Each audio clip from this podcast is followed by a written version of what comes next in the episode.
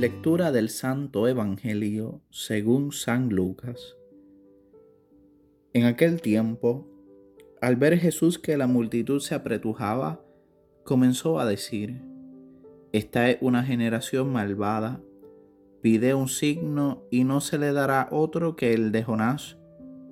Así como Jonás fue signo para los ninivitas, también el Hijo del Hombre lo será para esta generación el día del juicio, la reina del sur se levantará contra los hombres de esta generación y los condenará, porque ella vino de los confines de la tierra para escuchar la sabiduría de Salomón, y aquí hay alguien que es más que Salomón. El día del juicio, los hombres de Nínive se levantarán contra esta generación y la condenarán, porque ellos se convirtieron por la predicación de Jonás, y aquí hay alguien que es más que Jonás. Palabra del Señor. Gloria a ti, Señor Jesús. Jesucristo nuestro Señor es la verdad encarnada, la verdad que ha venido a dar luz al mundo para que el mundo crea y tenga vida eterna. El relato evangélico del día de hoy presenta unas palabras de Jesús sobre la incredulidad de aquel pueblo.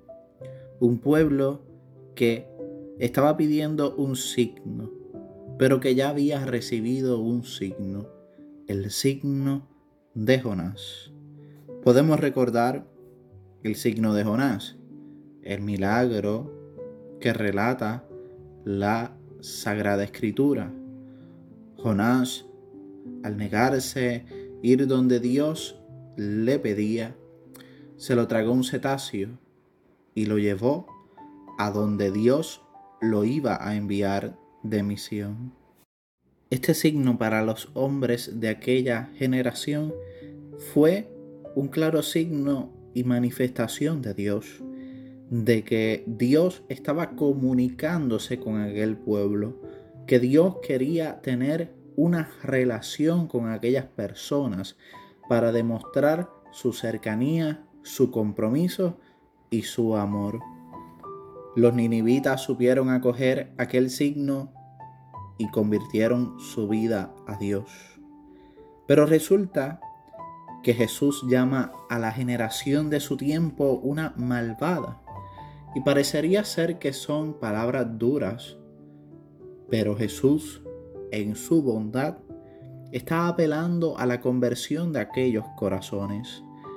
Nos podríamos preguntar a quiénes se refería Jesús cuando dice estas parábolas.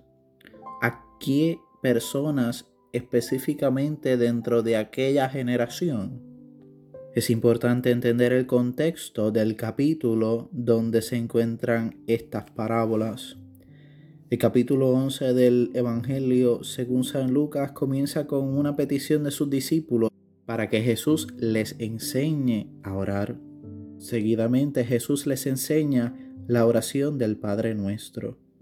Seguida de esta oración, Jesús exhorta a los discípulos a que pidan, a que busquen y a que llamen, y en toda ocasión encontrarán respuesta. Luego de estas palabras, el Evangelio relata que Jesús estaba expulsando un demonio que era mudo, y al salir el demonio de la persona, aquella persona comenzó a hablar y la gente quedó admirada. Pero enseguida algunos comenzaron a decir que Jesús expulsaba a los demonios por el poder de Belcebú, el príncipe de los demonios.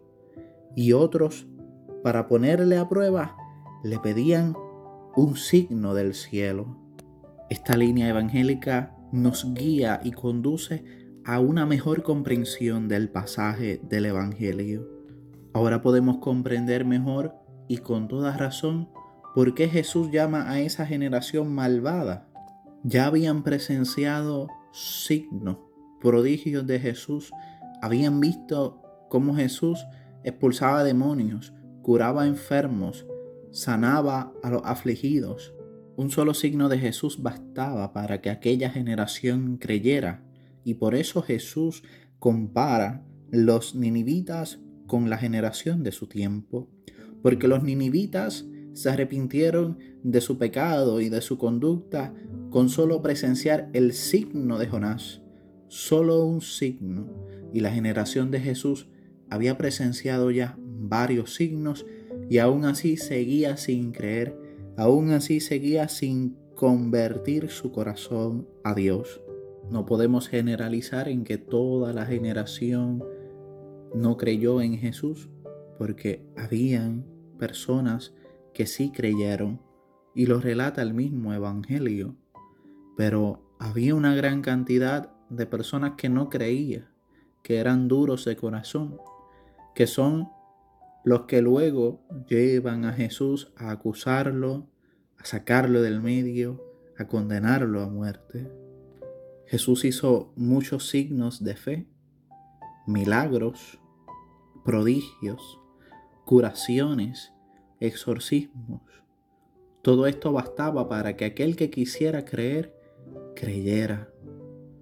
La pregunta que nosotros como discípulos de Jesús debemos realizarnos a la luz de esta palabra es si creemos en Jesús por su palabra que ya es un don, un regalo de Dios, o tenemos que experimentar necesariamente algún signo, algún milagro, el cual probablemente ya lo hayamos recibido.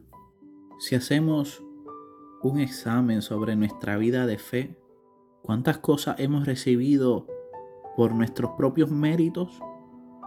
¿Y cuántas cosas hemos recibido porque Dios ha sido bondadoso con nosotros. Nos ha dado signos para creer, ha sido bueno y ha extendido su mano siendo generoso con cada uno de nosotros. Cuando miramos con sinceridad nuestra existencia, tenemos que reconocer necesariamente que día a día Dios sigue sosteniendo nuestra vida, sigue impulsándonos a buscarle para llevar a plenitud nuestra historia. Recibimos signos de fe en testimonios que quizá hemos escuchado. Recibimos signos de fe cuando oramos. Recibimos signos de fe cuando participamos de los sacramentos, especialmente del encuentro con la Eucaristía. Verdaderamente tenemos que reconocer que tenemos el mayor signo de fe, el amor de Dios ha sido derramado sobre nosotros y nos ha elegido como pueblo predilecto. Y Jesús se ha querido quedar con nosotros, en medio de nosotros, en el Santísimo Sacramento del altar, en la Eucaristía, para alimentar nuestra fe, para motivar nuestra vida y llevarla a plenitud. Hoy celebramos la memoria del beato Carlos Acutis, beatificado recientemente, un joven que se distinguió por tener una fe firme, una esperanza sincera y una caridad perfecta, siempre inclinado a agradar a Dios en todo, mostrándose amoroso y caritativo con los más necesitados, brindándole comida a las personas sin hogar. Carlo Acuti supo reconocer que en la Eucaristía se encontraba el tesoro de la iglesia, Jesús mismo presente allí para escucharnos, para consolarnos, para amarnos. Por eso se deleitaba en adorar a Jesús en la Eucaristía. Por eso decía que la Eucaristía era su autopista para ir al cielo, porque se encontraba su corazón tan cerca de Jesús que no habían distancias.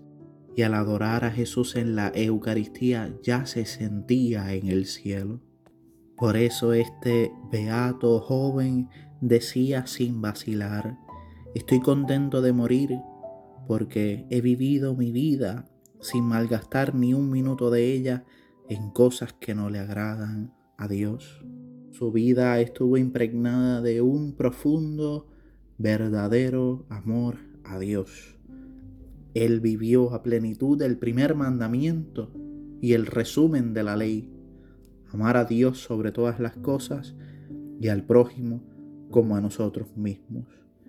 Hoy, para la sociedad actual, Carlo Acutis, beato, es un signo de fe, para que, imitando su vida de seguimiento de Jesús, el mundo pueda alcanzar la vida que solo da Dios.